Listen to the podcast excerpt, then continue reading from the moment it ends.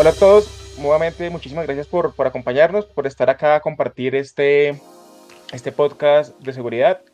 En el podcast pasado quedaron temas abiertos y, y dudas muy, muy grandes acerca de, de, de, las reuniones que manejan los colegios a través de Meet y cómo pueden grabar las sesiones.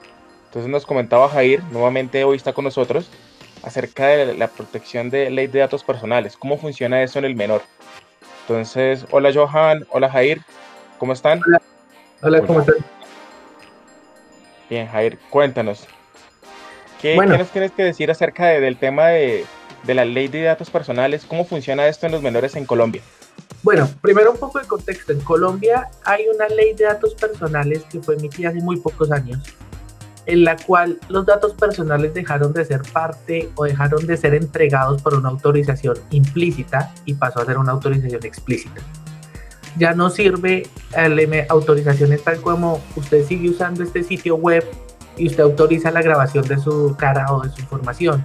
No, ahora debe haber una autorización en donde me preguntan y yo tengo que autorizar y poder decir no si no quiero. Entonces, ¿qué es lo que pasa? En términos de los adultos, el tema de los datos personales es complejo. ¿Cómo voy a grabar su nombre completo, su dirección, su fecha de nacimiento, su edad, o datos como el sexo, su identidad sexual, sus preferencias, etcétera?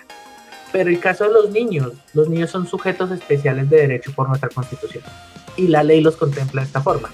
Entonces, en cuanto a los niños, los papás o sus acudientes deben eh, autorizar expresamente que sus datos personales sean grabados. Y sus datos personales no son estos datos los que están en su tarjeta de identidad o cédula, es más, sus datos biométricos, sus datos como el RH, su cara, sus huellas digitales para verificar asistencia. Entonces, los colegios, las instituciones educativas, deben estar atentos a que deben tener una autorización explícita de los papás, sea por escrito, inclusive firmas electrónicas son válidas, puede ser un documento electrónico, pero deben tener esta autorización para poder proceder a hacer esto. Si los niños o si sus papás no quieren que sus niños sean grabados, no pueden ser grabados en ninguna forma.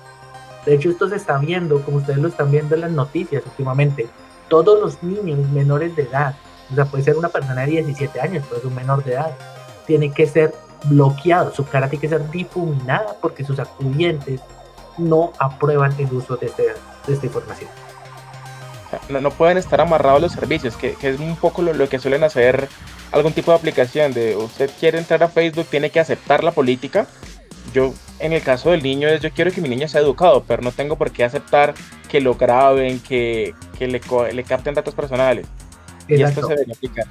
Exacto, en el caso de Facebook es un tema un poco diferente porque Facebook es un servicio opcional, nadie te está obligando a que tengas Facebook. Pero en el caso de los colegios, la educación es un servicio esencial y los niños deben ser educados, pero no me pueden atar a que solo me dan educación o solo le ofrecen educación a mis hijos si yo autorizo el uso de sus datos personales. Ven, y, y, un poco llevándolo a lo, a lo, que sería ya la práctica en general de los colegios, creo que ninguno de, pues bueno, no sé, o, o muy pocos tendrán la opción de, de, una herramienta licenciada, todos lo están trabajando por herramientas gratuitas, por tanto pierden mucho control de los datos y, y no necesariamente eh, pues implementan las configuraciones que sí permiten herramientas licenciadas. Ahí la pregunta es si, si ellos empiezan sencillamente con el hecho de permitir el ingreso al, a, la, a la herramienta, llámese Google Meet o Zoom, desde allí ya deberían pedirme una autorización de, tratamiento de los datos del niño solo por el hecho de ingresar o ya cuando voy a grabar. Puede ser ambas. De hecho, posiblemente pudiera considerarse que el solo entrar, el solo que el niño esté ahí, publique su nombre, porque en algunos casos puede haber preguntas dentro de clase que contengan datos personales, debería existir esta autorización y debería haber un registro de las bases de datos que lo contienen. Si el profesor, si el colegio lo está grabando en un Excel, por ejemplo, ese Excel debe ser registrado y debe ser subido a las plataformas que el gobierno determina para esto. Eso es algo que no se está haciendo hoy. La gente mm. no sabe que debe haber un registro nacional de bases de datos con personales y pues qué está pasando en esta pandemia, la gente simplemente arrancó. Pero para mí me causa duda y una contradicción que, que estoy viendo es de, yo quiero que mi hijo esté en la clase personal, pero el colegio para poder aceptarlo en la reunión tenemos que, que hacer un listado de chequeo de nombre, con cara, con rostro, luego sí, sí necesito ese dato personal, sí necesito almacenarlo en una base de datos. Puede que sí, pero usted puede autorizar también el acceso de las personas o de los niños, no por, no por su cara, no por su nombre, sino por el correo con que se determina. Si usted tiene una lista blanca de correo autorizado, entre, entre. O correo autorizado del papá, usted es autorizado a entrar a la clase. Es un, es un tema muy sensible en cuanto a la diferencia entre los datos públicos y los privados. El nombre es un dato público. Yo puedo decir, ok, Johan Barrios es un, es un dato público, la gente lo necesita saber, pero yo no necesito saber la, eh, la preferencia sexual de Johan, o yo no necesito saber Johan cuántos años tiene, su fecha de nacimiento, o si tiene algún tipo de enfermedad, cosa que de pronto en el colegio puede ser necesario. Entiendo que algunos colegios al inicio o en su periodo de matrícula escolar tienen una autorización para manejar datos personales, pero ¿cómo fue redactada esta autorización? Esto contiene también llamadas virtuales, contiene contactos digitales por el medio de estas plataformas, posiblemente no. ¿Qué pasa con herramientas gratuitas? ¿Quién está garantizando que estas herramientas no están sacando copias de estas reuniones y publicándolas? o están utilizando estas llamadas como ejemplo para publicitar su servicio en el exterior. Esto no está pasando.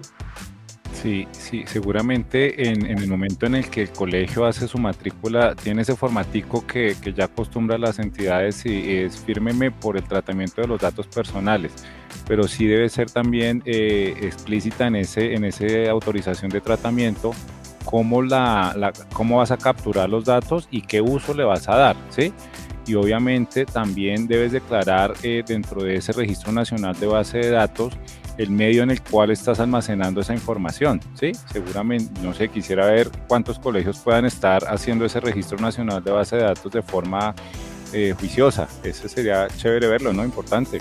Correcto, sí. Y, sería muy útil saber qué información están guardando en nuestros hijos. Muy interesante y, ver quiénes cumplen con, todo esto, porque de repente sí habrá algún colegio que le esté cumpliendo, pero creo y ahí sí es a, acto de fe que la mayoría no deben estar aplicando nada de esto. Quizás sí el formato al inicio, porque pues firma uno matrícula, firma un, montón de condiciones, seguramente sí debe estar el formático, pero no tuvieron la precaución ahora con, el cambio de, cómo estamos dando las clases, qué datos estoy recibiendo de los niños y de sus y de sus correos y demás, pues eh, haber hecho esa actualización a, la autorización de tratamiento de datos personales, ¿sí? Y las herramientas que uso además. Correcto. en estos temas hay un tema que es el, el, que obtiene los datos, que sería el colegio, y otro el que los, el que los procesa. ¿Quién más está recibiendo estos datos? ¿Para, qué, ¿Para cuál es el fin de estos datos?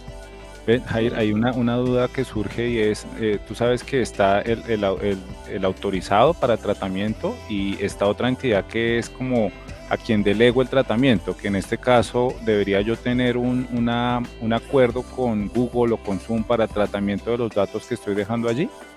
Posiblemente, esto puede ser parte de un contrato con una licencia, pero en caso de herramientas gratuitas, estoy casi 100% seguro de que esto no sucede. Ok, ok. Sí, entonces sí, sí deberíamos eh, desde, desde pues las recomendaciones a los colegios, eh, pues que empiecen a abordar desde la parte jurídica hasta la parte técnica el cumplimiento de la normatividad de, de, datos personales en Colombia y también pues reconocer que los datos cuando se usan este tipo de herramientas pierde cualquier control del colegio y quien las esté trabajando. Sobre todo cuando son gratuitas. Correcto. Listo yo creo que muy, muy interesante el tema y, muy profundo. Nos deja esta parte legal ver y qué implicaciones pudiera tener, ¿no? Si, si posibles demandas hacia el colegio, hasta dónde puede llegar ese, esa, esa falta de, de, aplicación de las normas, porque la, ella es ley. Entonces, pues queda la duda. Sí, tú tienes referencias, Jair, aquí en Colombia de, de colegios que hayan sido sancionados por parte de la SIC.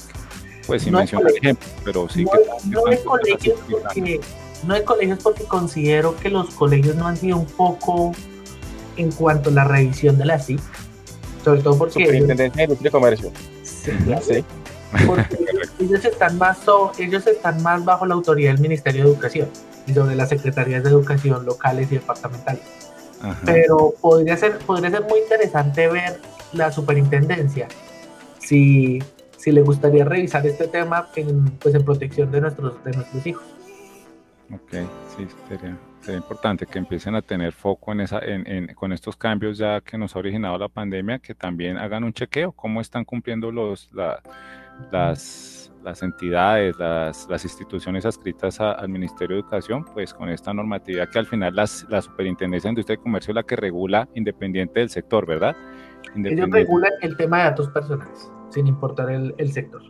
Bueno, ahí queda un llamado abierto a que alguien de la superintendencia o alguno de nuestros oyentes nos, nos, diga algo del tema y pues esperar, o para los papás que queden preocupados acerca de los datos de sus hijos.